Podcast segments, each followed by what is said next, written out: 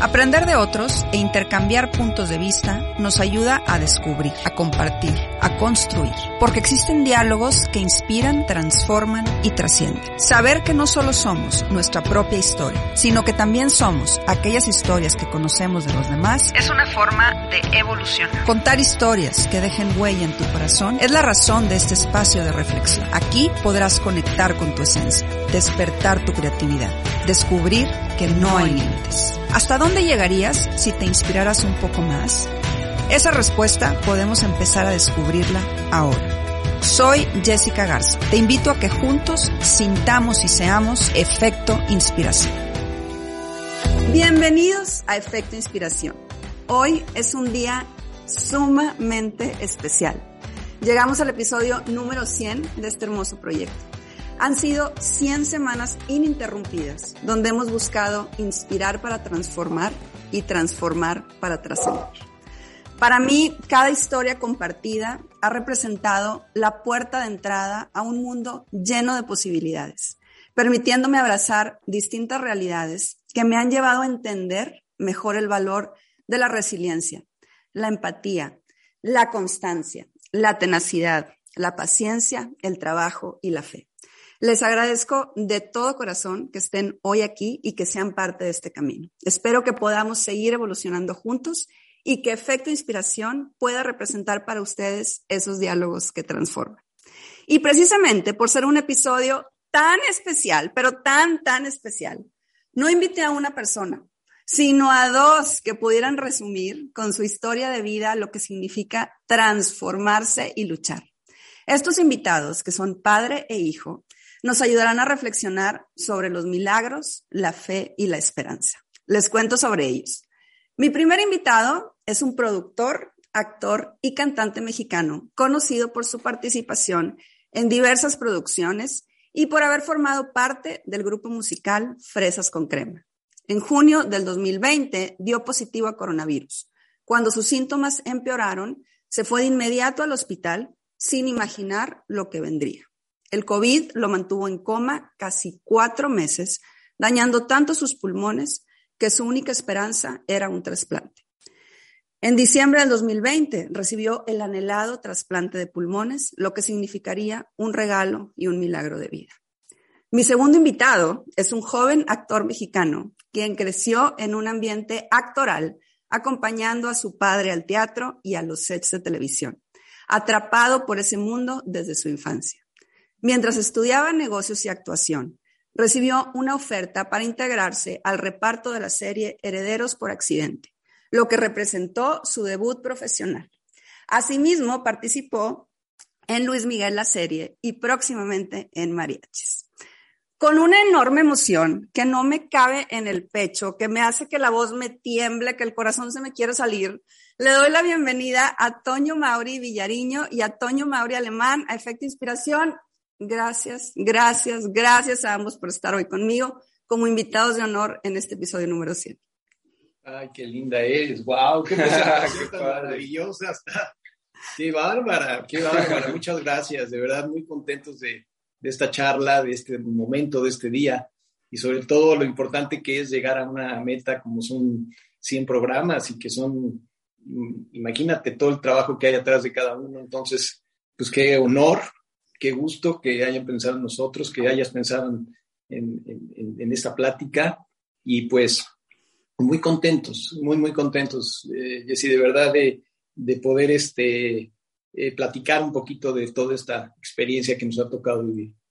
No, la emocionada soy yo y literal, de verdad les juro que me, me tiembla la voz y se me sale el corazón, porque déjenme decirle a ambos que yo estuve buscando a Toño Mauri papá por meses. De hecho, le escribí a Toño Mauri, hijo también, y yo, es que tu papá no me contesta en redes sociales. Les escribí a, a Carla, tu hermana, tus hijos, a tu esposa, bueno, a todo mundo quien podía yo imaginar que pudiera tener un contacto contigo. Y cuando por fin, gracias a mi productor, llegamos contigo, este, por un contacto que, que, que ahí teníamos, digo, no puede ser que haya sido en el momento justo. Yo siempre digo que Dios me manda a los invitados, no tengo la menor duda. Y tanto que anhelaba yo tener esta historia en efecto inspiración, tanto que anhelaba que ustedes estuvieran hoy conmigo. Es increíble que haya sido en el momento y en el lugar preciso. Así que de verdad, gracias, gracias, gracias de todo corazón. Estoy que, que no quepo, que no quepo de la emoción. Gracias, ah, gracias. de verdad, nosotros también. Y como tú lo has dicho, los tiempos de Dios son perfectos. Dios sabe cuándo y cómo.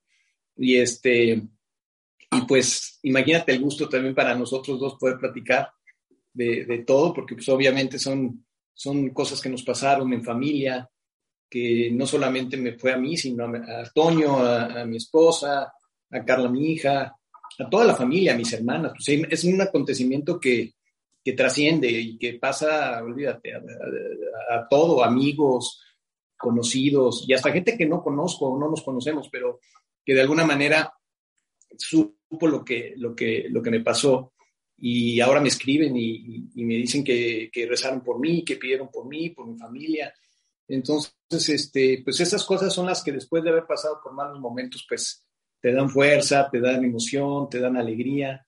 Totalmente. Y eso es muy importante tenerlo, sentirlo, ¿no?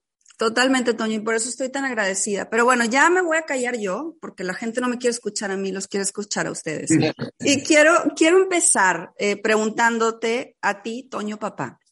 A principios del 2020 se declaró una pandemia que, que afectó, ¿no? Y que sigue afectando al mundo entero.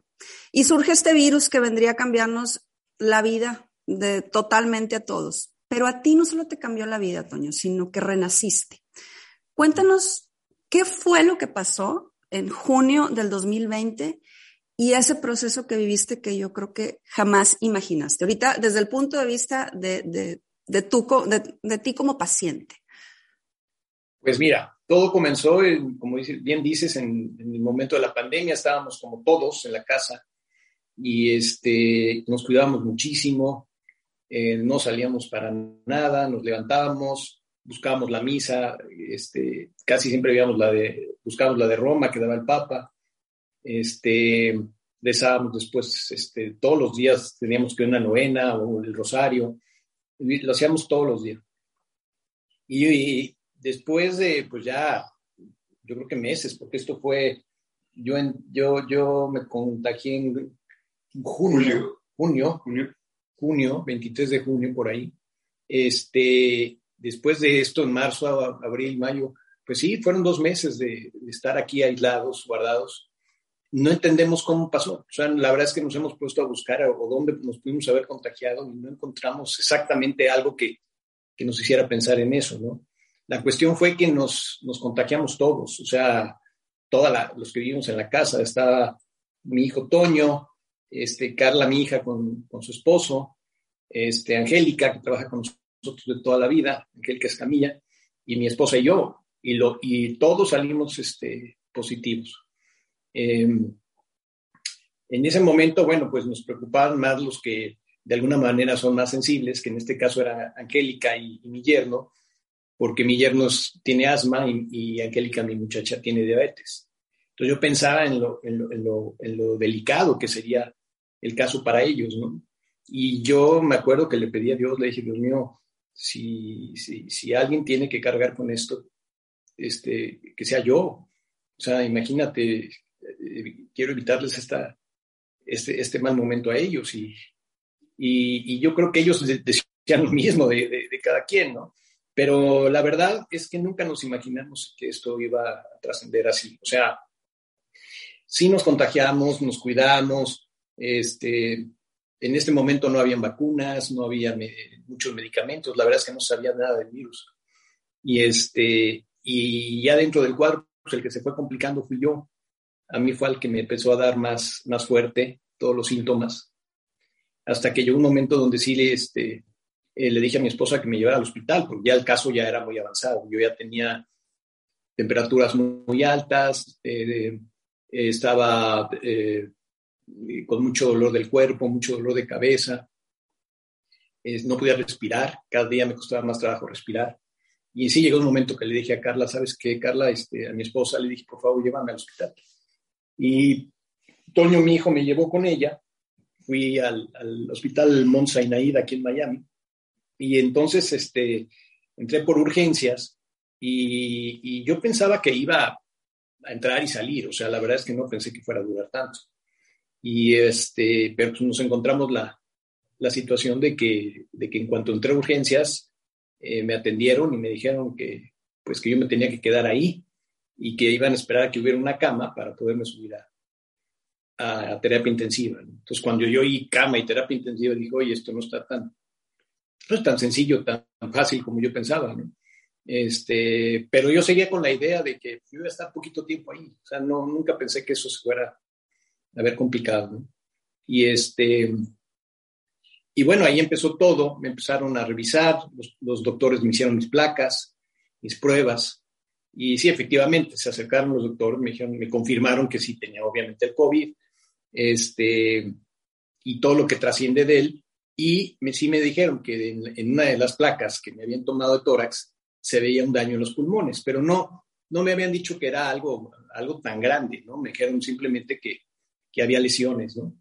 Entonces, este, pues me empezaron a tratar con, con, el COVID, a quitarme el COVID, me dieron medicamentos y este, todo esto pues estuve, eh, yo creo que fueron un par de semanas que estuve con ese proceso y este, hasta que me dijeron que ya, ya no tenía COVID, ya había salido negativo.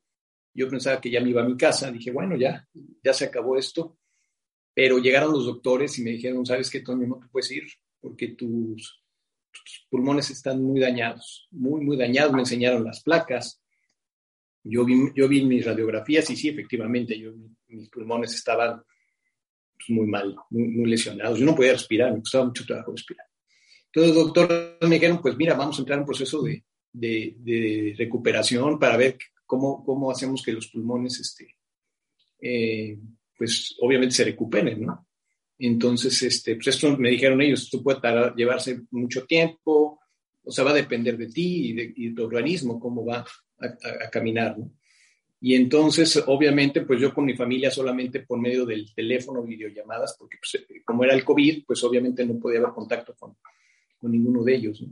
Entonces, este, pues nada, empezó el proceso, pero las cosas se empezaron a complicar muchísimo, muchísimo, porque yo conforme pasaban los días, pues todos mis, mis, mis, cosas iban alterándose, ¿no? Mis, eh, yo ya no podía respirar, ya mi oxígeno estaba muy, muy alto, el que me estaban dando para que yo pudiera respirar y ya no sentía yo, con todo y todo, no sentía que podía.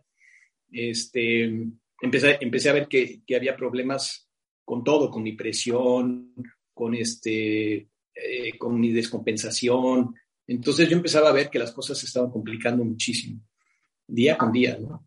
Hasta que llegó un momento donde una, una tarde-noche, este, yo me sentía muy mal, muy mal, no podía respirar ya. No, era desesperante.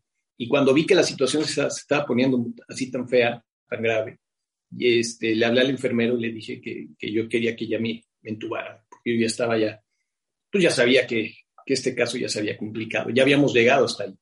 Entonces vino el doctor, me, me, dijo que si estaba yo consciente de lo que les estaba diciendo, porque obviamente lo tenían que hacer, y me hicieron firmar la responsabilidad. Y este, también me dijeron que a partir de ese momento, pues la que tomaba las decisiones iba a ser mi esposa, y, este, y pues que, que me iban a entubar. Entonces, este, por supuesto, yo pues no tenía tanta información de eso, o sea, no, sabía perfectamente lo que significaba, pero no sabía todo lo que podía pasar. La cuestión es que entré en un coma inducido para que entonces me, me, trataran de, de, pues de, tratar, de, de, ayudar a los pulmones, de ver cómo los podían reforzar. Y, em, y en ese coma inducido fue donde empezó la historia, porque ahí fueron donde se complicaron las cosas. Eh, todo esto fue muy rápido, yo no tuve tiempo de, avisarles a, a, mis hijos ni a Carla, o sea, no, no había forma de, de vernos y, era tan rápido que no tenía yo tiempo de hablarles. Entonces, este, me, acuerdo que con el teléfono pues pude grabar un mensaje mientras me preparaban, que era un mensaje pues prácticamente como una despedida para, para ellos, para Carla, porque no había forma, no, el tiempo era muy corto y yo me sentía muy mal. Y este, y, ahí empezó todo un proceso que, que pues obviamente yo, yo entré al coma inducido y ese coma podía durar desde tres días hasta lo que me duró a mí, que fueron casi cuatro meses. Y fueron casi cuatro meses porque todas las cosas se fueron complicando cada vez más. Me conectaron a una máquina que se llama ECMO, que es una máquina que, que hace las funciones de, tu, de tus pulmones y, y, pues esa máquina, por lo general, lo más que puedes estar conectado son máximo un par de semanas, un poquito más, pero, pero no mucho, ¿no? O sea, es una máquina artificial. Y, todo este proceso, pues obviamente, este, pues tenía riesgos, muchos riesgos, ¿no? Porque obviamente, pues son, son cosas que funcionan fuera de tu, de tu cuerpo, ¿no? Entonces, este, me cuenta, porque obviamente, pues yo ya estaba, yo ya estaba en el coma, que, que, que sucedieron cosas muy fuertes en ese coma. Em, en cuatro ocasiones buscaron a, a, Carla, mi esposa, para decirle que yo no pasaba la noche porque se habían complicado. Primero tuve una hemorragia interna, tuve dos infecciones de la sangre muy graves. Y todo esto, pues obviamente hacía que los doctores, este, pues prácticamente ya perdieran las esperanzas. Entonces, esto era muy fuerte porque mi esposo tenía que recibir las, noticias para pasárselas a ellos. Y, pues la, ya te imaginarás qué fuerte recibir esa noticia porque dice ella que, que, una noche le hablaron y le dijeron que yo estaba a horas de, pues de perder la vida, porque yo ya estaba ya en una situación muy mala.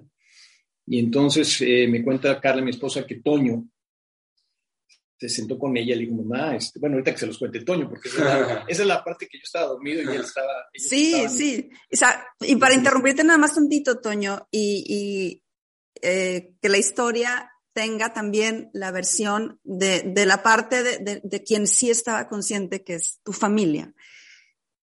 ¿Cómo lo viviste tú, Toño hijo? ¿Y cómo lo vivió toda la familia? O sea, ¿ustedes qué sentían? Porque ahorita nos platica tu papá cómo él pidió esta, pues esta ayuda, ¿no? Que lo intubaran. Eh, eh, me imagino que debiste haber estado sintiéndote súper mal, pero yo quiero entender la parte de la familia, porque si bien obviamente, Toño, tú estabas pues luchando por, por tu vida, ahorita nos dices que a partir de ese momento quien tomaba las decisiones era tu esposa y, me imagino que tus hijos también tenían ahí que ver.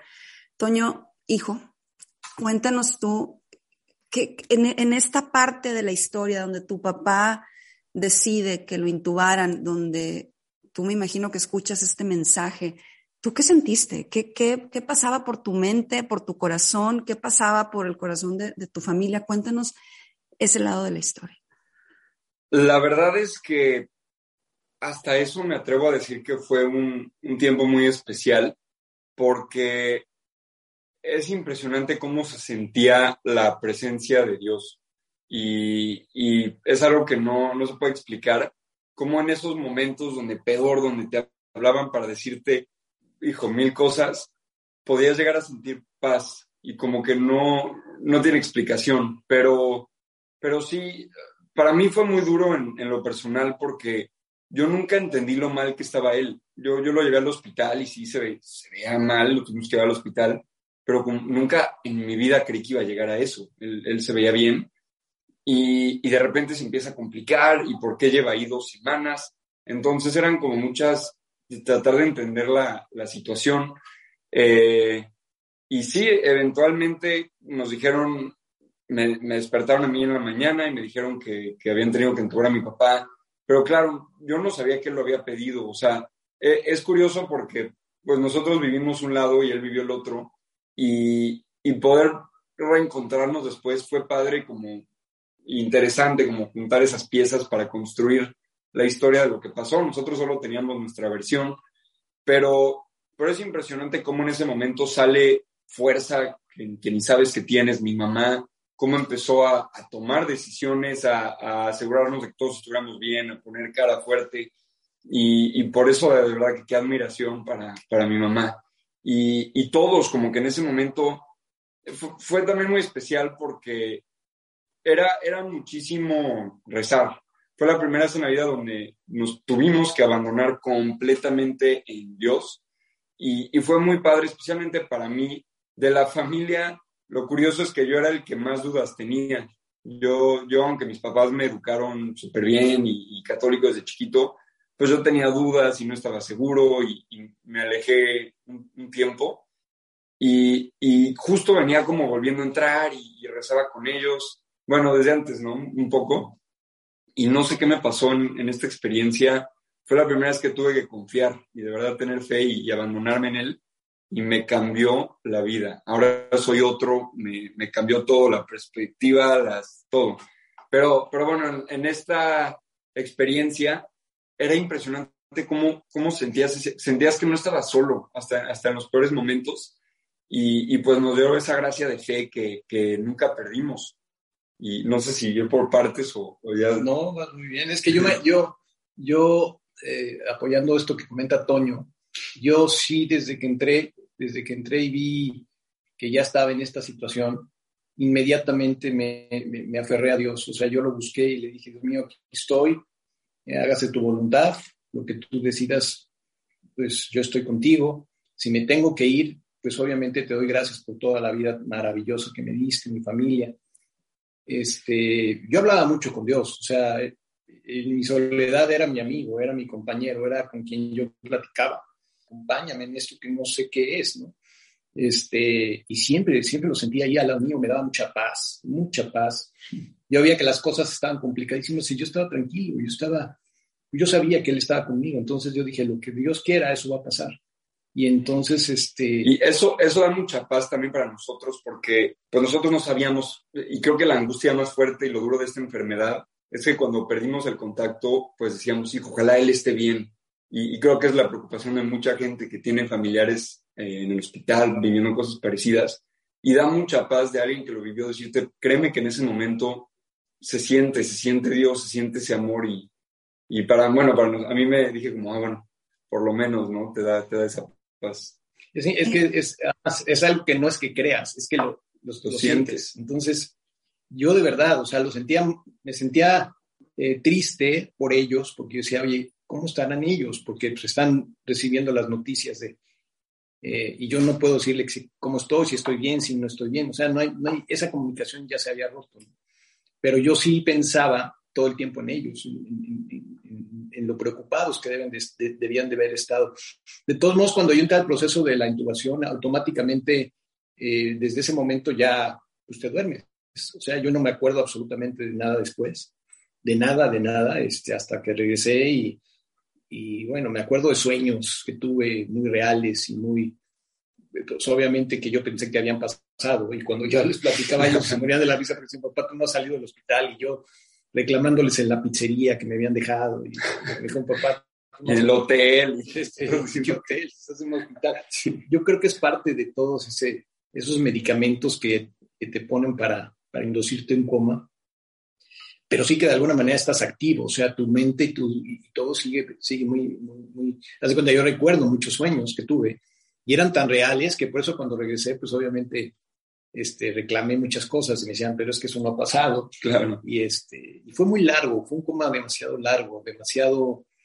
Eh, es un estado para durar demasiado tiempo así y, y pues imagínate todo lo que trasciende, ¿no? O sea, este, el, el, el temor de los doctores también era ya no solamente salir de estos casos de, de, urgencias y emergencias que salían, que se presentaban, sino, sino también de ver cómo yo iba a estar después de, este coma, ¿no? Porque si, si yo lo lograba superar, pues obviamente es a ver cómo regresas de ese coma, eh, a ver cómo está la mente, a ver cómo están tus, tus actividades. Y, déjame decirte algo, eh, bueno, los dos, me parece increíble lo que están ahorita hablando de, de la fe y del amor.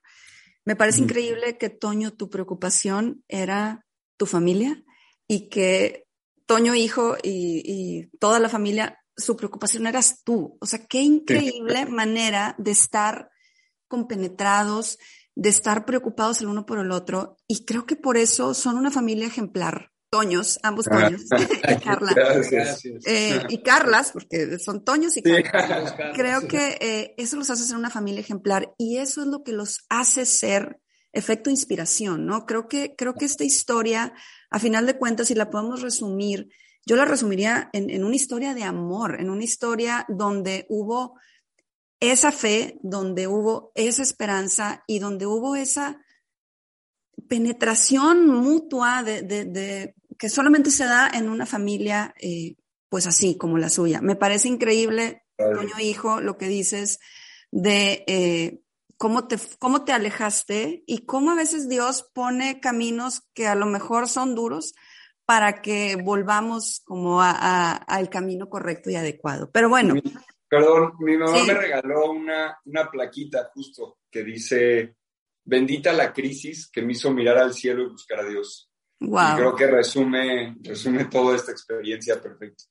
Sí, yo, mira, yo le doy gracias a Dios que me haya dado esta experiencia, porque sí, obviamente ha sido muy dura, muy dura, pero he aprendido y hemos aprendido muchas cosas juntos. Este, me ha servido, como dices tú, para platicarle a más personas, como en este momento, mi experiencia, lo que yo viví, mm, con la intención simplemente de poder ver si si, si ayudas a alguien a, a, pasar por alguna situación difícil que, que, ya nos tocó vivir a nosotros, eh, cómo, cómo es importante tener siempre presente la esperanza de decir, sí lo voy a lograr. O sea, nunca, yo en ningún momento este, dije ya o aquí me quedo, jamás. Yo siempre este, estuve muy, muy fuerte en ese aspecto, muy, muy, pues con ese, con ese sentir que dices tú de saber que tengo una familia que, está pidiendo por mí, porque eso sí, tuve la oportunidad antes de caer en la crisis de poder rezar juntos o de, o de vernos eh, y yo los veía todos unidos. Este, o sea, dentro de todo esto es el aprendizaje que te deja una situación como esta, ¿no? Este, tristemente he visto casos de personas que no, lo han logrado, no han, no han salido, pero eh, yo siempre lo digo, digo, es, es, que todos tenemos que asumir y aceptar la voluntad de Dios, porque todos tenemos una, una, una, línea y esa línea a veces es más corta, a veces es más larga.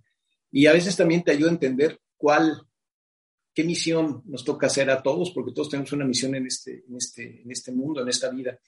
Y entonces te ayuda como a aclarar tus ideas y te ayuda a aclarar el camino y, y empiezas a ver lo grande que, que, es esto, ¿no? O sea, estamos acostumbrados a vivir la vida pues, pues, como una costumbre, ¿no? Te levantas, comes, este, duermes, pero sí hace falta poner como atención a todas las cosas que pasan en, en la vida, ¿no? Y sobre todo en un día, todo lo que logras hacer en un día, todo lo que pasa en un día, este, y aprovecharlo, porque, pues, mira, no, sabía, no sabemos si es el último. Mira, en mi caso yo jamás pensé que íbamos a, vivir una experiencia de este tipo. Totalmente. Que obviamente, obviamente, esta es la, primera parte de, todo este, este evento, porque luego viene, viene la situación donde, donde ya, ya la cuestión ya, ya era muy delicada, porque Carla, mi esposa, tuvo la oportunidad de entrar a verme tres veces, eh, yo en terapia intensiva, yo digo ya, perdón, en coma, y ella ya al final se daba cuenta que yo no avanzaba, que estaba igual que, que la última vez que me había visto. ¿no? Entonces, eh, junto a los doctores, y, sí le pidió que le, que le, dijeran qué estaba pasando, ¿no? Y ahí fue cuando los doctores le dijeron, señora, nos da muchísima pena, pero el caso de Toño, pues ya, ya no, ya no, médicamente ya no tenemos eh, nada que ofrecerle a Toño. Y, este, y pues es cuestión de tiempo ¿Cuánto? No sabemos porque es lo que alcance a respirar, pero este, sus pulmones ya prácticamente no funcionan.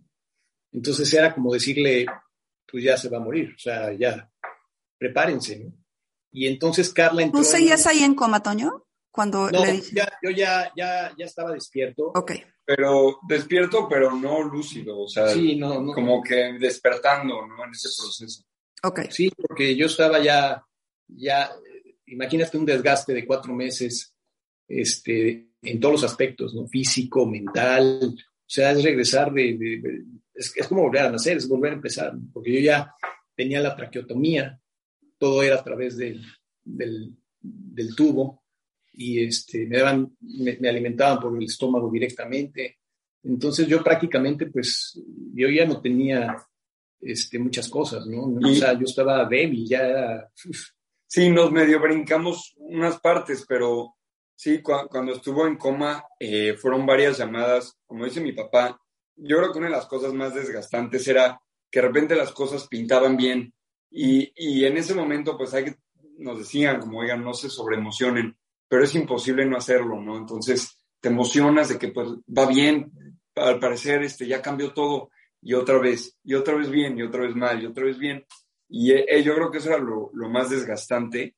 Y, y, sí, varias veces nos dijeron, perdón, pero no queremos que pase las siguientes horas, todo, todo está mal, tiene hemorragias, tiene infección, bueno, en diferentes casos, pero, pero sí, o sea, era, era ya que todo iba bien, algo, algo lo regresaba a ese estado. Y bueno, cuando él despierta, pues ya su cuerpo había pasado por, estaba inflado, infecciones, este, sí, estaba desgastadísimo. Sí, yo cuando, cuando salí del coma ya mi, mi condición era prácticamente este, cero, cero, porque no tenía movimiento, no tenía peso, no tenía nada, o sea, prácticamente no tenía yo con qué ya defenderme, o sea, yo ya estaba ya prácticamente este, desgastado, ¿no? Entonces, eh, cuando entramos a este proceso, que mi esposa dice, este, o sea, no, ella no se resigna a, que, a, la noticia del doctor y, este, y ella se da la tarea de ver hasta el último, la última opción que existiera. Este, obviamente, los doctores también fueron muy claros. Me dijeron, señora, la única posibilidad que Toño tiene de, de vida es un trasplante. Pero en las condiciones de Toño hay que ser realista, señora, que no, no califica para, para un trasplante, no tiene la fuerza, no tiene ya, pues ya prácticamente perdió lo que se necesita para poder soportar un trasplante, que en este caso pulmones. Y, este, y pues los doctores fueron muy sinceros, y así fue. Carla se, eh, se dio a la tarea de buscar asesoría, encontró un grupo de doctores que se dedican a eso, asesorar tus casos y buscar dónde es la manera más eh, en donde es donde los atienden exactamente dónde es la especialidad. Este, pero se toparon con que en cinco lugares les dijeron que pues, no me aceptaban, porque pues, obviamente por mi caso ya veían que no tenía muchas posibilidades, pues no lo aceptaban. Y realmente fue el último lugar donde yo creo que vieron que si no lo hacíamos sería la última opción, serían ellos. Y siempre fueron muy, muy, muy sinceros con mi esposa. Le dijeron, Toño no se puede mover, este, está muy, muy, muy desgastado. Vamos a entrar en un proceso de rehabilitarlo. Vamos a, ver si Toño soporta este, este, esta etapa de poderse levantar, tiene que caminar, imagínate, yo ya había perdido toda la masa muscular, no podía caminar, no podía hablar, este, este, y, los doctores fueron muy claros, va a depender de Toño. Si Toño adquiere la fuerza para poder soportar el trasplante, porque ese es el tema, aguantar lo que es una, cirugía de ese tamaño, que duran ocho horas y media, una cirugía de trasplante de pulmones. Este, pues adelante, lo ponemos arriba de la lista, porque obviamente su caso pues, es de urgencia. Pero si no, si no responde a esa, a esa rehabilitación, no podemos eh, ofrecerles ninguna esperanza. Entonces, este, Carla se dio a la tarea de, ahí fue donde me trasladaron de hospital. Este, ya, ya fui a la, a, la clínica de trasplantes que está en Florida también, está en Florida. Y, este, y ahí empezaba otra etapa de todo este, este tema, ¿no? O sea, era, ya habíamos pasado el COVID, ya habíamos pasado el coma y ahora veníamos a esta otra etapa. Que, pues, imagínate, un trasplante de pulmones en estas condiciones, pues era, era, era terrible, ¿no? estabas ahí lúcido, Toño, o no? ¿Tú, estabas consciente de esto? Para ese momento sí. Yo, no, yo, no, yo no supe, a mí nunca me dijeron que yo tenía que, que caminar para, o sea, que tenía que estar en, este, en, ese, en ese punto de recuperación para poder ser, eh, eh, eh, tener la opción del trasplante. Eso no, eso, este, yo siempre llegué allá pensando que en algún momento pues se iba a poder pero después yo veía que mi esposa se dedicaba todo el tiempo a, apoyarme y, y Toño, tú puedes, tú te tienes que levantar, Toño, tienes que caminar. Y para mí caminar era realmente algo imposible, o sea, era, era me temblaba el cuerpo, me venía, este, me venía la ansiedad, o sea, eran, era muy complicado, la verdad, muy complicado. Mi estado era muy mal, muy, muy malo. Y, pero mi esposa nunca me dejó, o sea, me dijo, Toño, tienes que hacerlo y lo vamos a lograr y vamos para arriba y empezaron las terapias y empezaron los, empezó el proceso y, fue, y, fuimos yendo para arriba, fuimos yendo para arriba, fuimos yendo para arriba y este, me pude parar, pude empezar a caminar, pude empezar a tener esa fuerza que se requería, hasta que los doctores vieron que ya, ya, ya había yo recuperado algo de todo lo que había perdido. Y entonces, este, me acuerdo que llegaron un día y nos dijeron, pues ya Toño ya está, ya está mejor y vamos a ponerlo en la lista de trasplantes. Y bueno, ya te imaginarás la fiesta y tal, y bueno, qué maravilla. Pero bueno, eso no era todo, ¿no? También había que esperar un, tiempo para, para que se diera. Y entonces ahí entramos a ese proceso donde te entra la desesperación, porque dices, este, estoy a punto de llegar, pero no he llegado, o sea, falta, ¿no? Este, recuerdo que una noche, pues ya, yo estaba muy cansado, muy cansado de todo. Y entonces hablé con mi esposa, le dije, Carla, perdóname, este, yo sé que tú has cruzado conmigo esta batalla y estás igual que yo, pero yo ya no puedo, o sea, yo ya no tengo fuerzas, yo ya, ya por más que quiero, ya no doy. Y este, pobre, ella me decía, Antonio, aguanta un poco más, ya casi, ya estás en la lista, ya en cualquier momento. Pero sí era de verdad, era muy, muy pesado, muy difícil, ¿no? Le dije, mira, yo no voy a tirar la toalla, pero quiero que si pasa algo sepas que, pues que esta pelea la hicimos juntos y que yo pues, hasta el final traté de, de llegar, ¿no? Este, me acuerdo que esa noche pues, estuvimos muy tristes, rezamos toda la noche, lloramos, este, y, ves que todo se cierra, todo se acaba, y dices, bueno, pues hasta aquí llegué, ¿no?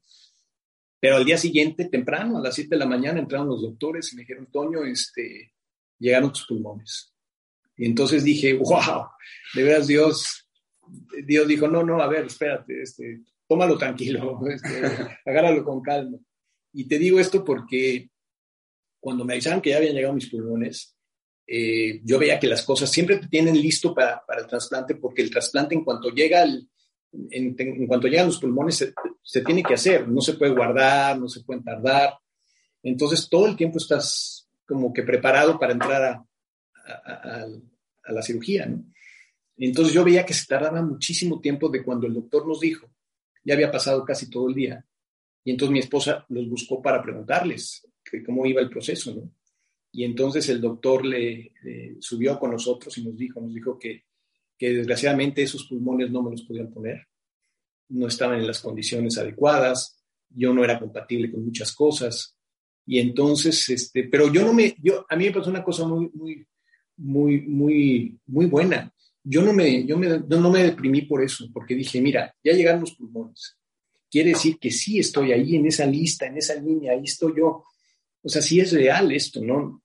Lo, estoy viendo, ¿no? Este, el doctor llegó y nos dijo, mira, por lo general eh, pasan dos días o tres días y constantemente están llegando este, trasplantes, ¿no? Este, órganos. Y entonces, efectivamente, pasaron dos días y llegaron los doctores otra vez y, llegaron muy contentos porque me dijeron, ahora sí ya están tus pulmones, ya los revisamos, están en muy buenas condiciones y, y, y son muy compatibles, o sea, son tus pulmones. Y entonces eso me dio, pues imagínate, mi familia. Es que sabes que es tu último chance, el único chance, el único chance que queda, porque ya no hay nada más después de eso. Entonces es como tener la esperanza de algo más y que digas, aquí estoy, en la línea sigo todavía en la, la batalla, ¿no? Y este, me hicieron el trasplante, te digo, es una cirugía de hoy, siete horas por ahí. Por ahí. Este, mi familia ahí sí estaban todos allá pendientes en el hospital, noticias y gracias a Dios todo salió súper bien. O sea, salieron los, este, los doctores a hablar con ellos y, este, y, y, entramos al, al, proceso de la recuperación, que ese es otro tema bastante delicado. Pero antes, de, que pases, antes de que pases a ese proceso, Toño, déjame te interrumpo tantito, porque Toño, tu hijo, me hizo llorar y llorar y llorar a mares en sus redes sociales porque él tiene ahí un post que yo, yo creo que ya lo viste. Mira, y te lo, a ver, aquí tengo yo mi Kleenex, lo tengo listo porque me hace que voy a llorar aquí. Pero él, ahorita que tú dices que los doctores salieron, Toño, tú, Toño hijo, tú tienes en tus redes ese video donde salen los doctores y les dicen todo salió súper bien, este, está ahí toda tu familia Y yo lloraba cuando el doctor le dijo, ¿quién es la que se va a casar? A ver, ah. es que el papá dijo que, que tenía pendiente entregar a alguien y tenía pendiente hacer una, eh, una producción con, con, su hijo. ¿Quiénes son? Híjole, de verdad ahí para mí fue otra vez volver a entender que esta familia está llena de amor. Y quiero leerte, Toño, papá, un fragmento de esto que puso Toño Hijo. No sé si ya lo leíste, pero aquí va. Dice, esto lo puso un año después. Dice, hace justo un año fue el trasplante de mi papá. Ahí empezó toda la ruta de recuperación. Dicen que la paz de Dios es una gracia que a pesar de la tormenta en la que puedes estar, internamente sientes paz. Y estoy seguro que eso sentimos. Durante su operación pudimos estar la familia junta y con una seguridad sobrenatural de que todo iba a estar bien. Bueno, les digo que yo era así, mar de lágrimas, a más no poder, y se me vuelve a quebrar la voz quiero que, que, que, me digan qué sienten los dos. O sea, Toño hijo, tú cuando escribiste eso y Toño papá, tú estabas entrando a tu operación pensando en tus hijos y en, en tu familia. O sea, wow, no, no tengo palabras. Cuéntenme de eso. Eh, mira, ahorita que las podemos platicar y compartir, te das cuenta de la magnitud y del tamaño que es, de, de, de qué es esto que estamos hablando. Yo, cuando fui y cuando iba entrando al quirófano para hacerme mi trasplante, ese mismo doctor llegó conmigo, eh, yo entré despierto al quirófano y llegó él conmigo antes de dormirme y me dijo, Toño, tienes que estar tranquilo, duerme, pero quiero que sepas que la mano que mueve mi mano es la mano de Dios. O sea, como diciendo, yo nada más la pongo y allá arriba se encargan de todo el trabajo. Y eso me dio mucha, era como como recibir un mensaje que yo quería, que yo, que, en ese momento me dio mucha paz y mucha, ahí yo sentí que todo iba a salir bien, porque dije, eh, Dios me está, diciendo que estoy en sus manos. O sea, es como decir, tú descansa, que yo me encargo de, de esto, ¿no? Y yo me fui, me dormí otra vez tranquilo, es que yo, yo cuando sentía a Dios me venía la paz, me venía la tranquilidad. Y, este, y cuando desperté, pues ya había pasado todo, ya estaba lleno de mangueritas por todos lados. este, pero se acercó el mismo doctor y me dijo, este, por favor, respira. Yo, yo ya no, me, yo no podía respirar desde antes. Y cuando, cuando me hice eso y respiro, uff, es como, como decir, estoy vivo, o sea, estoy vivo. Y, este, y entonces, en ese momento, lo primero que pensé fue en ellos, porque dije, wow, después de tantas cosas que han pasado, llegar y poderles dar esta noticia y decirles, oigan, este, pues como dijo el doctor, todo salió bien, ¿quién se casa? ¿Quién va a actuar? ¿Quién va a hacer? este, y si Dios quiere y ustedes le ayudan, este, quiero entregar a mi hija el día que se case en la iglesia. Y, me encantaría trabajar con mi hijo en, sus proyectos, en alguno de sus proyectos. Y entonces él se acercó y dijo, tú vas a entregar a tu hija en la iglesia estoy seguro, y vas a trabajar con tu hijo en alguno de sus proyectos. Entonces, cuando esa seguridad que, él, que los doctores nos dieron, pues es que te hacen sentir bien, te, te hacen sentir con esa fuerza que se necesita, ¿no? Porque, porque es, es difícil, de repente, después de tantas cosas, hay un desgaste enorme. Y cuando tus propios doctores te alientan y te dan fuerza y te dicen, vas a estar bien, y, y te explican cómo funciona todo, cómo, cómo, porque es algo que yo todavía me pongo a pensar y lo platicamos, cómo todavía médicamente se puede lograr quitar, en mi caso, los pulmones y poner otros pulmones. O sea, es, no me cabe en la cabeza el proceso, ¿no? De juntar todo, quitar esto, poner todo. O sea, de verdad, no sé. O sea, tiene que ser algo, algo muy especial porque, porque no, no lo comprendo, ¿no?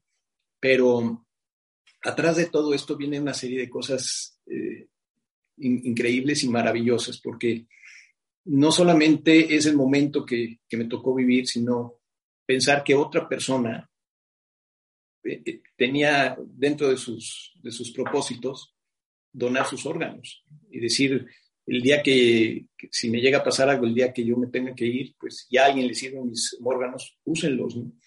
Entonces ahí empiezas a conectar otras, otras fibras, otras cosas, ¿no? Entra una conexión con todos, con mi familia, con, con esa persona que no conoces, porque pues nunca te dicen quién es. Este, ahora que cumplí un año del trasplante, se abre la oportunidad de escribirle una carta a su familia, con, poniéndole obviamente la, el interés que, que, tengo de, conocerlos y de que me conozcan. Este, como con esa ilusión de poder de alguna manera este, juntar las cosas, ¿no? O sea, aquí hay un pedacito de ese ser que seguramente es muy querido, porque eh, lo que sí me dijeron cuando cumplí un año es que, que mi donador eh, había sido un muchacho de 28 años, o sea, muy joven, de una familia de origen hispana. Y entonces empiezas a relacionar y decir, wow, pues imagínate de eh, esta, esta, esta oportunidad de vida, de dónde viene. Y yo para mí, pues obviamente, para mí es un ángel, definitivamente, que, que además todos los días pues, pienso en él, sin saber quién es, pero le doy gracias de, este regalo, igual que a su familia. Sé que deben de haber pasado un momento difícil porque pues, obviamente es muy joven, pero también sé que toda la familia tiene que haber estado de acuerdo en este, en este acto porque, porque la familia al final, aunque tú seas un donador, si tu familia una vez que tú mueres, eh, no están de acuerdo, no, no, te, no, no te quitan tus, tus órganos. La familia es la última, la que tiene la última palabra. Entonces quiere decir que para que esta persona haya donado sus órganos, tienen que haber estado toda la familia de acuerdo, ¿no? Y no solamente me salvó a mí, salvó a por lo menos a cinco personas más, porque donas tus riñones, donas tu, de tu corazón, tus córneas, o sea, tus riñones, o sea, prácticamente este, salvas a más personas. Entonces, cuando estás involucrado en todo esto, dices, wow, yo soy el de, ahora sí que yo soy el de la película, porque te ves adentro de una historia, dices, todo esto me pasó. Fue impresionante cuando yo regresé del coma, eh, enterarme primero que pasaron cuatro meses. Eso fue un shock para mí, porque yo pensé que pues, habían pasado tres o cuatro días y, todo me lo manejaban con mucho cuidado. Y este, hasta que yo pregunté por el cumpleaños de ellos, le pregunté a Carla, mi esposa, que qué les iba a organizar, qué les iba a hacer. Y me dice, pues ya pasó. Yo, ¿cómo que ya pasó? Pues, ¿en qué, en qué mes estamos? Y me dice la fecha de un día de noviembre. ¿no? Que noviembre, a ver, Carla, ¿cómo? Llevo cuatro meses eh, dormido. Me dijo, sí, casi cuatro meses. Y ahí fue donde me di cuenta el tamaño de, de, batalla que hicimos, o sea, que, que afrontamos.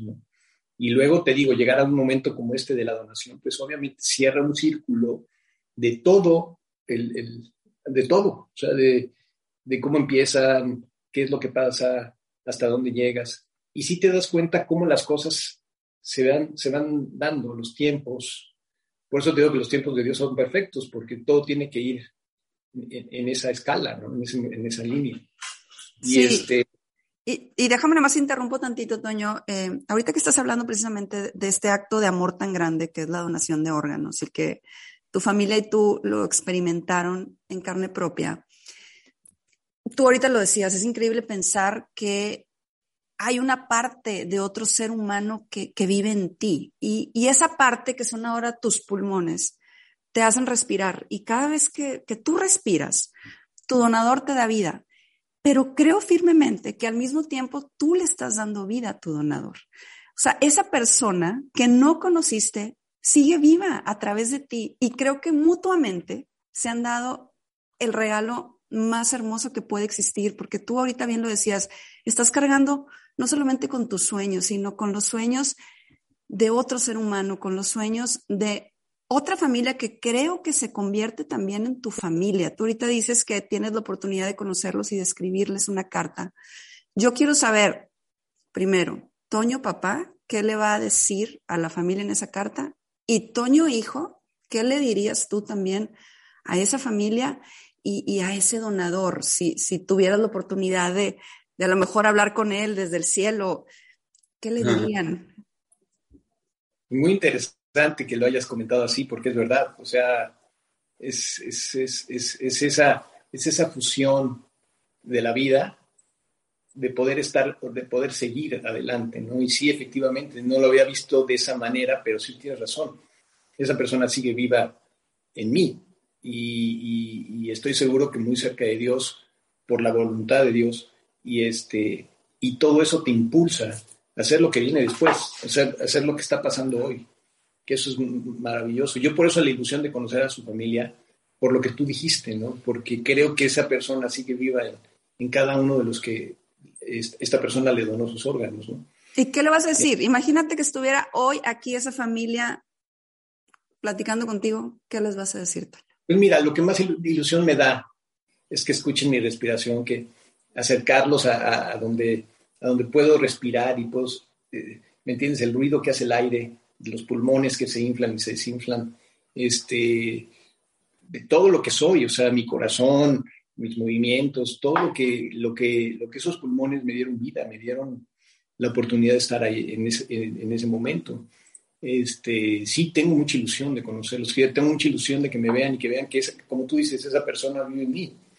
Y este, que además implica muchísima responsabilidad, respeto, eh, todo, o sea, tiene un valor grandísimo, ¿no?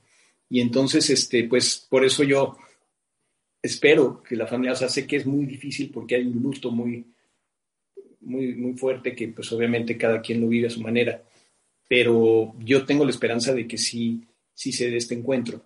Ahorita vamos a esperar que nos, que nos contesten y este y pues si Dios quiere, volvemos a lo mismo. Yo creo que Dios sabe perfectamente cómo, cuándo y dónde y si sí y si no. Y yo lo entiendo, ¿eh? y yo sé perfectamente que por eso te digo la voluntad de Dios ante cualquier cosa, pero coincido con mi familia, no sé, ellos son los que me apoyan, ellos son los que este, me, ayudan y este, pues es un trabajo de equipo, es un trabajo de equipo todo, todos los días, ¿eh? todos los días de, esta nueva vida es un trabajo de, no solo mío, porque yo solo pues no podría, me gustaría, prácticamente sería imposible. Sin duda, y quiero, quiero nada más, bueno, antes de pasar a, a, esto que les quiero preguntar, nada más, rápidamente, Toño, hijo, ¿Qué le vas a decir tú a la familia del donador si lo puedes ver? ¿Y qué le dices de aquí al cielo a ese, a ese donador que sigue vivo en tu papá? Pues a, ellos darles las gracias, ¿no? Como dice mi papá, no me imagino lo, pues lo difícil que es, que es esa situación. Espero que ellos también hayan tenido paz, así como la tuvimos nosotros. Y, y al donador le, le diría que gracias, que, que, espero que vea pues, el impacto que puede tener una persona, ¿no? El, por, por su decisión, la decisión de su familia, pues mi papá ha salido a tratar de darle a la gente esperanza, hablar de la paz, eh, de la familia. Entonces, pues ojalá que esté orgulloso, ¿no? De lo que estamos tratando de hacer y, y, darle las gracias, de verdad, que sepa que nos cambió a todos, que nos inspiró y que pues estamos tratando de compartir ese mismo amor que nos dio, pues con el resto del mundo. Y recuérdale siempre que voy a meter de mi cuchara, ¿eh? Cuando sí lo conocen. Recuérdale siempre que, que su, no sé si es su hijo, su esposo, lo que haya sido, pero su familiar sigue vivo y sigue vivo, respirando con muchísimo amor, con muchísima fuerza y respirando para hacer una diferencia, que creo que eso es lo, más lindo y lo más importante de, este regalo tan hermoso que, que ambos, otra vez lo digo, que ambos están dando. Pero bueno, te interrumpí hace un ratito, Toño Papá, cuando decías que después de todo este trasplante viene la recuperación. ¿Qué pasa después? Bueno, es un proceso. Sí. es un proceso eh, como es, o sea, es un proceso difícil, es una, es una, un reacomodo de todo, es una adaptación de todo eh, lo, que, lo, que, lo que conlleva pues, el trasplante, este, eh, por decirlo así, médicamente y, y, físicamente, ¿no? O sea, es, es, es, que se ajusten esos pulmones a todo, tu, a todo lo demás que, que tienes, a todo tu cuerpo, porque de alguna manera es algo que no, que no, que no pertenece a mí, o sea, es algo que, se, que, que me lo pusieron, pero, pero mi cuerpo dice, este, oye, pero eh, estos no son los pulmones de, Toño. Y eso se nota porque yo tengo que tener, eh, casi, casi yo creo que de por vida, este, las defensas muy bajitas, muy, muy bajitas. Yo tomo unos inmunodepresores para bajar las defensas lo más posible. Porque si mis defensas suben, empiezan a, a, luchar con los pulmones, por lo mismo, porque no son míos. Entonces ahí, vienen los rechazos y, cosas que vienen a pasar después, ¿no? Entonces yo tengo que mantener siempre esa, ese, esa, esa línea, por decirlo de esa manera, ¿no? Este, y eso, pues obviamente, involucra, pues, pues cambios, algunos cambios en tu vida, en tus rutinas, pero te digo la verdad, son cosas que, que ni se sienten, o sea, el hecho de que ya no pueda tomar toronja, no pasa nada. Este, ya no puedo tomar alcohol, pero pues tampoco he tomado yo mucho alcohol, así que no, no me quita el sueño. Este, y en fin, una serie de cambios que obviamente pues tienes que llevar a cabo y tienes que, cumplirlos, ¿no? Los medicamentos. Y yo a lo que me refería de la recuperación es precisamente eso, ¿no? Entrar ahora a la, a la, etapa de, de recuperación, de que vayas viendo cómo poco a poco vuelves otra vez a irte irte este, actualizando, o sea, otra vez de regreso a la, a la vida, a, lo más cerca de la vida que teníamos, ¿no? Y es increíble decirlo porque, porque yo todavía, ahorita que me veo y que ellos me ven, no lo podemos creer, o sea, decimos, mira, desde el, de donde estábamos a donde estamos hoy, todo lo que ha pasado, o sea, y aquí estamos platicando, ahora pues te digo bien el nacimiento de la nieta, este, veo a este señor creciendo muchísimo en todo lo que le gusta, que es la, televisión, la producción y todo esto. Entonces, empiezas motorcito, empieza a, a, este, a funcionar cada vez mejor, ¿no? Y es que, como dice mi papá, o sea, a veces, primero no nos cae el 20, pues todo lo, que pasó, ¿no? Lo, lo ves y dices, qué fuerte toda la, trayectoria. Y claro, y luego no te cae el 20 que esté aquí. Y, y porque fueron tantas que, que nos decían es que ya no la va a pasar, tantas que lo veíamos fatal. Y, pero es, es increíble como una de las cosas que, que, nos dio Dios, una gracia, fue que nunca perdimos la, la fe. Y no es decir que nunca creímos que, que, no le iba a librar, sino que siempre supimos que eso iba a depender de él.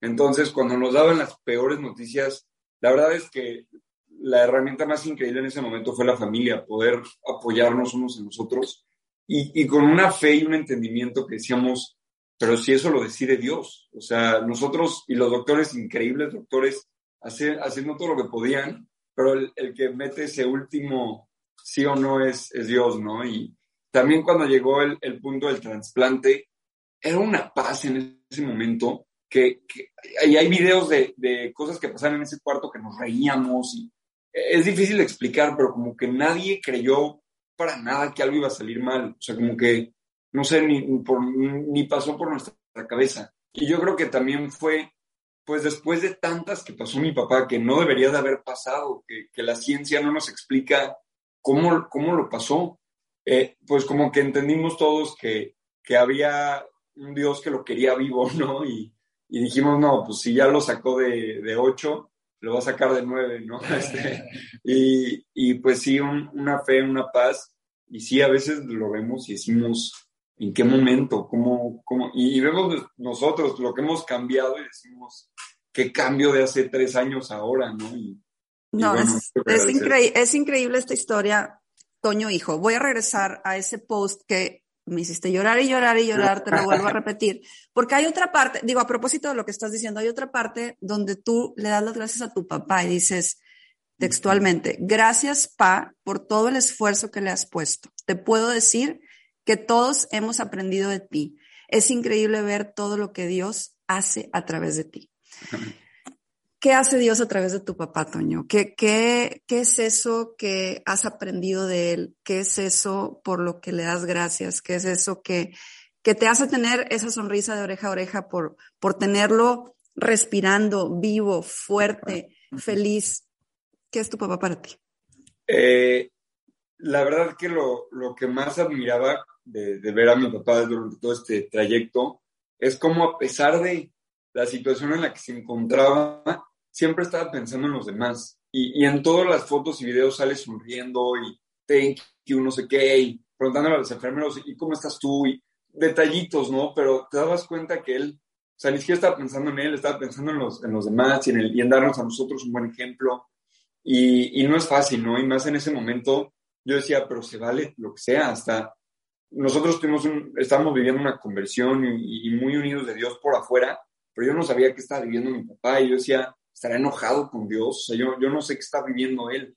Y, y, ver que no, que él nunca perdió esa fe, esa felicidad, es impresionante ver de, de todo lo que lo sacó Dios y, y, todos los mensajes que da a través de él, de, de, fe, de amor, de paciencia, de ver el cambio que ha tenido él, que en torno tuvimos nosotros. Eh, todos los días descubrimos algo nuevo, ¿no? O un sentimiento nuevo de, toda esta experiencia.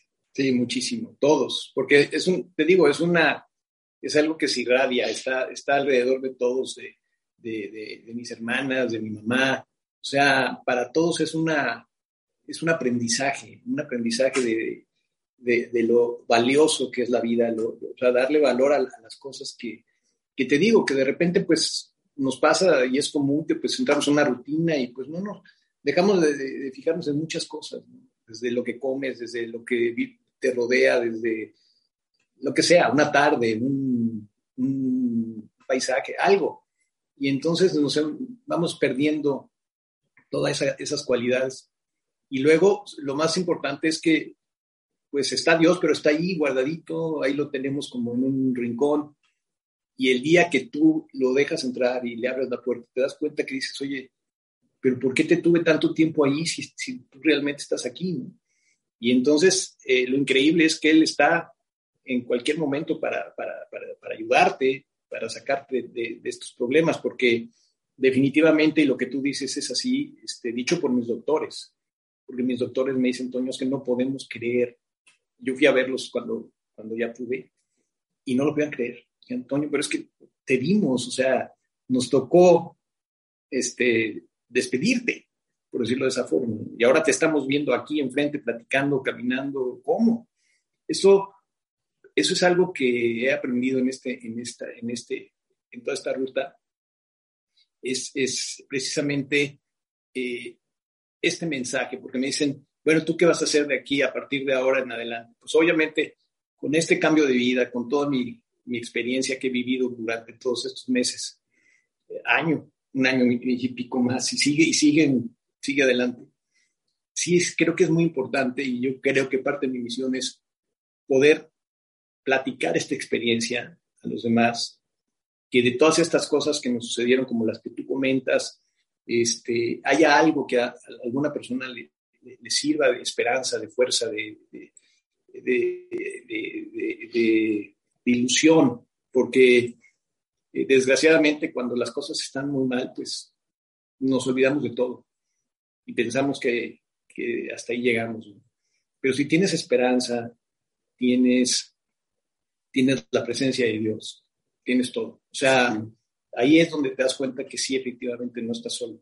Y yo, a, a, pesar de que la verdad lo más desgastante era emocionarte y luego algo mal, algo bien, algo mal, a pesar de eso, yo me atrevo a decirle a la gente que pasa algo parecido, no pierdas la esperanza. O sea, el, el, esto nos quedó claro, que, que, pasan cosas en el mundo que no tienen explicación, que cuando ya no hay nada que hacer, algo, algo pasa, ¿no? Y, y es Dios, pero a pesar de que era difícil esperanzarte y luego, ¡ay!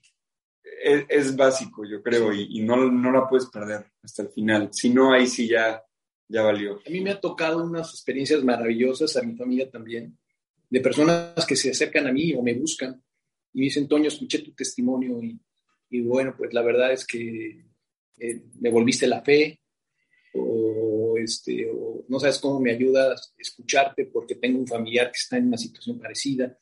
O sea, cuando, cuando yo veo que a la gente le, sirve algo de lo, que yo, de lo que yo ya viví, y entonces es cuando yo digo, oye, esta experiencia no solamente sirvió para mí, sino está sirviendo para más personas. Y ahí es donde yo creo que, que le voy a dedicar mucho tiempo a poder hacer esto este, todas las veces que se pueda hacer. Este, siempre hay alguien a quien, a quien ayudar, a quien, a quien platicar. Y, este, y, y, es increíble, la verdad.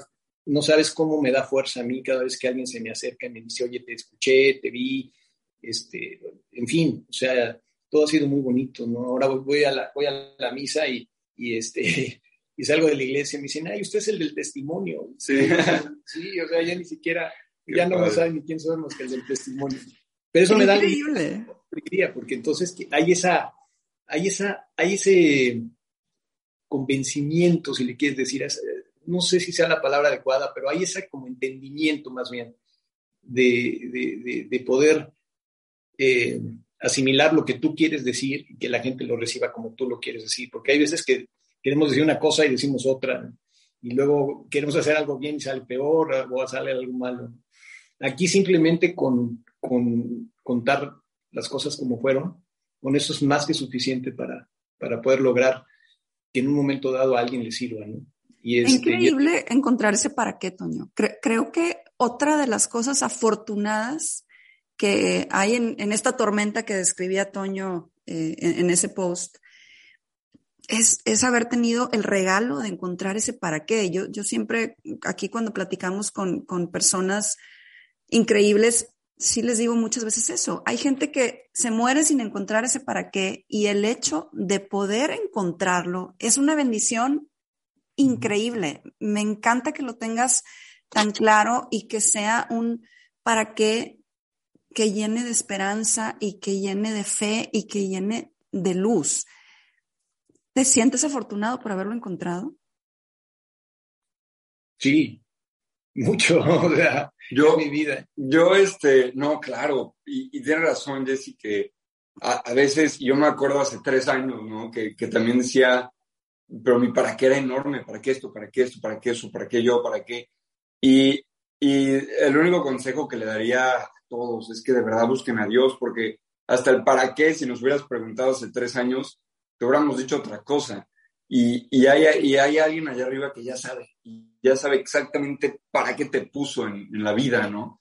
Y a veces no es algo enorme, eso le tocó a mi papá, pero a veces son cositas chiquitas y nunca sabes, entonces ojalá, ojalá que la gente se anime a, a preguntar eso, pero para arriba, y, van a ver cómo nos contestan. Y siempre hay que, bueno, tomarse un tiempo, un tiempo de, de, de autoanalizarte, ¿no? ¿Qué, ¿Qué, qué, has hecho en tu vida? ¿Qué, ¿Qué estás haciendo ahora?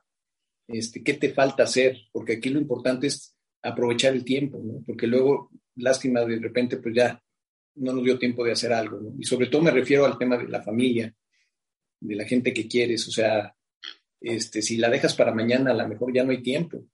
Entonces, hay que, hay que procurarse, hay que buscarse.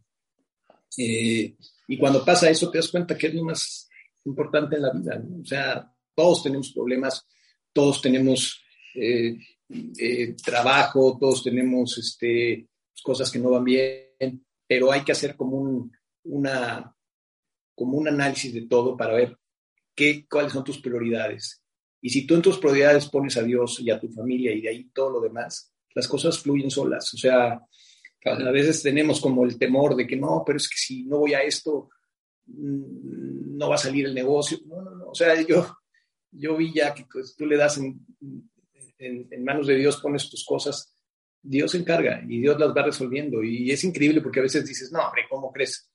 Háganlo y háganlo bien, háganlo de corazón. Vas a ver cómo cómo realmente Dios se hace presente. Es increíble la manera en que Él se manifiesta, porque hasta las cositas más sencillas, de repente lo, ves presente, ¿no? Lo ves ahí resolviendo cosas que, que dices, no, pero pues, Dios, no vas a hacer que me encuentre un lugar cerquita de la puerta del, del estacionamiento y, y, a veces lo pides y lo encuentras. O sea, ves que está en todos lados, en todo momento, en todo. y a veces, te, a veces te quita, ¿no? Un trabajo que querías y te morías de y te lo quita y dices, chin, y llega uno mejor y dices, ah, no, bueno, gracias. Este, y sí, como dice mi papá, él, él, quiere lo mejor para ti y siempre te lo, te lo Hay situaciones que son muy dolorosas y muy penosas que luego hasta le echamos la culpa a Dios. Oye Dios, pero ¿por qué yo? ¿Por qué me, me hiciste esto a mí? Pero después te das cuenta que, que todo es por algo. O sea, si no hubiera pasado eso, hubiera pasado algo que, quizá hubiera sido peor. Entonces tenemos que abrirnos, tenemos que estar, eh, simplemente dejarnos llevar por, lo que sentimos, o sea, por esa sensación de, tenerlo. Y ya que lo tienes, es como algo que no quieres que perder, ¿no? No es la persona que quieres y la quieres tener todo el tiempo ahí, ¿no? Y hoy que podemos vivir esta etapa, que es una etapa maravillosa, la, que estamos viviendo todos en, esta familia, ha sido gracias a Dios, porque Dios, este, en el momento que nosotros eh, fortalecimos nuestra fe, en ese momento las cosas empezaron a salir bien, empezaron a, a, cambiar. Hoy nos vemos con, con muchísimo amor, nos vemos con, con una, pues, con una magia distinta, o sea, este, ahora nos procuramos y ahora queremos estar todo el tiempo juntos y este, y ahí es donde te das cuenta que está el valor de las cosas, o sea, la fortaleza que te da tu familia es única, ¿no? Y Dios te pone a tu familia, Dios escoge a, las personas con las que vamos a estar y este, y es, es cuestión simplemente de dejarte llevar, ¿no? Pero este, yo he aprendido mucho, Jessy, de esta, de esta experiencia y lo más grande que me ha pasado es poder estar ahora con ellos platicándolo y ya cada día, como te decía yo, más recuperado y cada día mejor y, y vas viendo que, que, las cosas van, van para bien. ¿no? ¿no? te ves increíble, Toño. Ahorita lo decíamos fuera del aire, te ves increíble, te ves feliz y yo sí quiero no dejar de mencionar a ese ángel que tienes en la tierra que se llama Carla, porque de ah. verdad que qué increíble amor, qué increíble entrega. Ahora sí que ella ha puesto, pero en práctica magistralmente, lo que dijeron en el altar de que en la salud y en la enfermedad. O sea, de verdad, de verdad, creo que ahí se manifiesta también Dios, en esa familia, en esas personas, en esa, en esa mujer que te puso al lado que nunca te dejó, que luchó contigo incansablemente. En esos doctores, Toño, también, que creo que es súper importante mencionarlos, que, que creyeron que esa última eh, hospital al que fue Carla, donde le dijeron que sí, creo que son precisamente esas personas en las que Dios se manifiesta y en las que te hace pues entender esta, esta nueva misión que tienen como familia, como individuos. Esto que, Toño, tu hijo, nos platicaba hace un momento de, de volverse él acercar a Dios, de haber podido entregar a tu hija en el altar, de que próximamente vas a ser abuelo. Híjole, tantas y tantas y tantas cosas que otra vez, como decía sabiamente Toño, hijo, en medio de la tormenta sientes paz. Y eso es de seres humanos consentidos por Dios. Así que de verdad yo, yo te felicito. Eres sin duda alguna efecto inspiración. Yo te agradezco que quieras compartir esta historia. Te agradezco que parte de tu para qué sea dar ese testimonio de amor y sea dar ese testimonio de esperanza, ¿no? Porque tú eres, ahora sí que, como se dice coloquialmente, un milagro con patas, un milagro caminando yo lo que diga Dios, mira, eh, como dice la canción, eh, que me encanta, es saber que se puede y querer que se pueda, obviamente, las dos cosas, ¿no? Y eso me lo, si te pones esa, ese, esa, como esa ilusión y la tienes presente, claro que se puede. O sea, creo que eh, la labor que estás haciendo tú es maravillosa porque hay tanta gente que, que necesita hoy en día, en este mundo que estamos viviendo de esta forma, este, esto, necesitan un momento de paz, necesitan un tiempo de, de, reflexión y, hacen, hacen muchísima ayuda poder platicar, oír a las personas platicando sus experiencias porque nos, nos, vamos resolviendo nuestras, nuestras propias dudas, ¿no? Y entonces esta labor que estás haciendo es maravillosa, que Dios te bendiga porque te puso ahí en, ese, en esa tarea y, y estás ayudando a muchas personas. Y eso es lo más valioso para Dios y para todos. No, yo me, siento feliz de tener invitados como ustedes. Ah, de verdad, de verdad. Es que hablas, los dos hablan con una sabiduría increíble y hablan con una profundidad impresionante que podría yo estar aquí horas y horas y horas, pero ya, de verdad, ya no les quiero quitar más tiempo. Entonces, les voy a hacer una, dos últimas preguntas para los dos. Después de haber vivido todo este proceso, ¿qué sentido tiene hoy para ustedes la vida? Que antes no lo tenía. O sea, ¿cuál es, cuál es la diferencia? Claro. ¿Quién es el eh, valiente que empieza?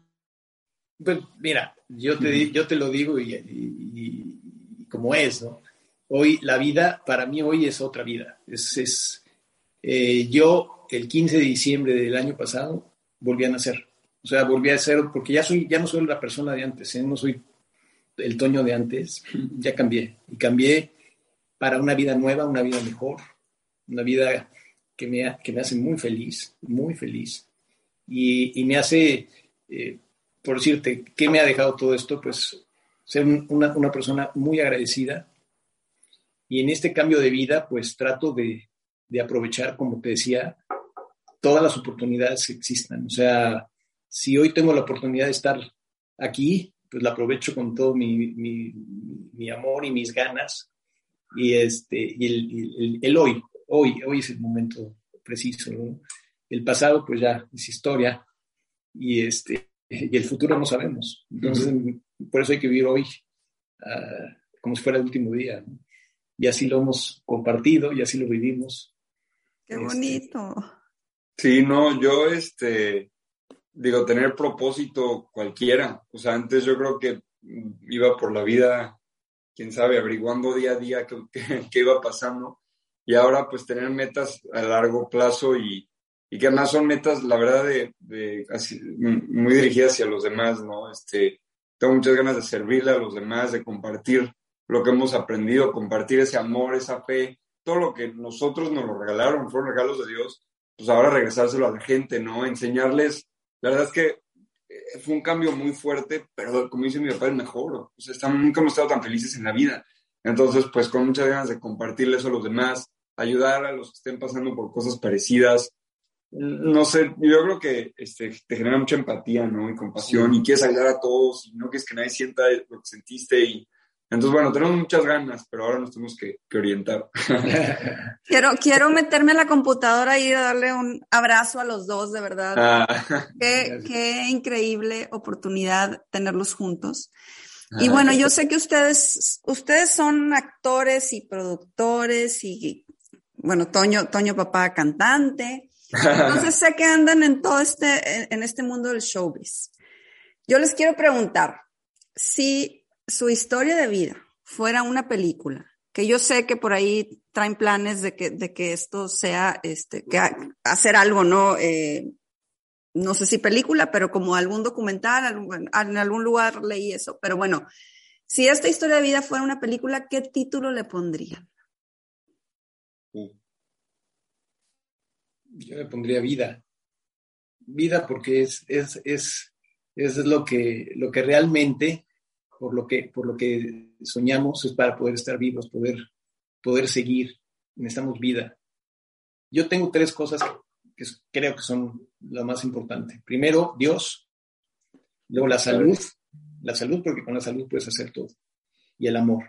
Con esas tres, ya tienes todo. Ya no necesitas ninguna otra cosa. Entonces, pues si le voy a poner el título a mi película, pues le pongo, le pongo, le pongo amor.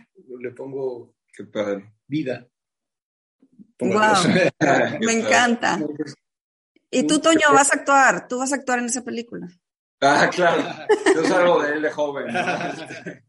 No, wow. La oportunidad de trabajar juntos y fue un sueño. Sí. Como yo lo tenía pensado. Y fue una experiencia maravillosa. Wow. Hijos. Por eso te digo que las personas que, que pueden escucharnos ahorita, es importante buscar este tipo de cosas, de estos momentos, de estos valores, porque realmente te fortalecen, te hacen muy, feliz, te hacen ser fuerte. Y además, este, creo que es el propósito en la vida de, lograrlo, ¿no? O buscarlo para lograrlo. Entonces, este, pues poder compartir el trabajo, la casa, este, los momentos, pues eso es, eso es una bendición, la verdad.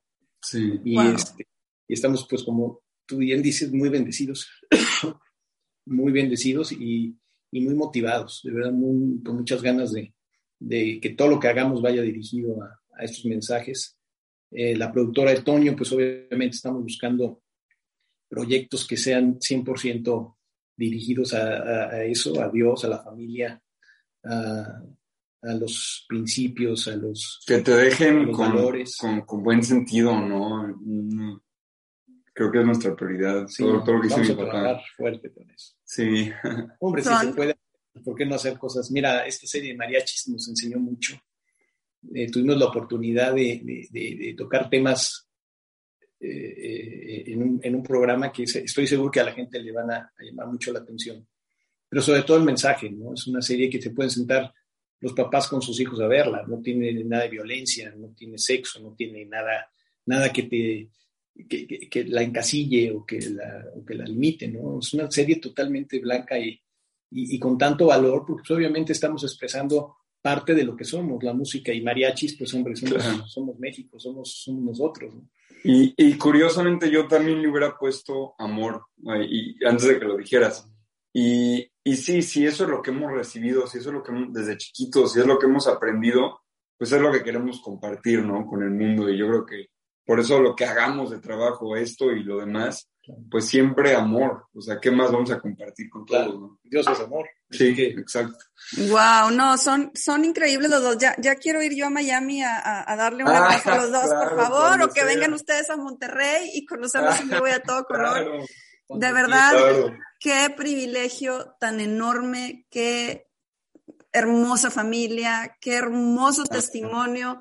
Sin duda alguna son efecto inspiración. De verdad, gracias, gracias, gracias, gracias por ser mis padrinos en este episodio número 100. Gracias por habernos acompañado. Pero bueno, no se me van. Nada más una última cosa. Yo siempre al final hago una dinámica con mis invitados, donde les doy una serie de palabras y les pido que la primer palabra que venga a su mente me la diga.